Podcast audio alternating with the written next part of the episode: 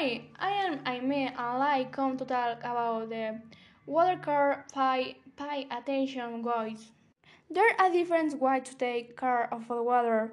I am going to tell you five ways to take care of it and how and what we can all do. Hi, I am Aime and I come to talk about the watercolor pay attention guys. There are different ways to take care of the water. I am going to tell you five ways to take care of it and how and what will help all do. Number one, to take a shower instead of the bath.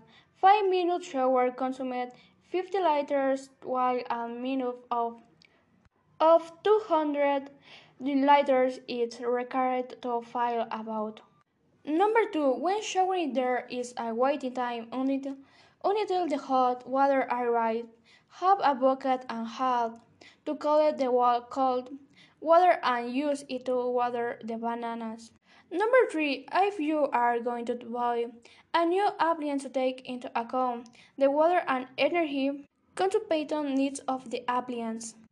Number four, also turn off the tap while brushing your teeth by using a raising glass.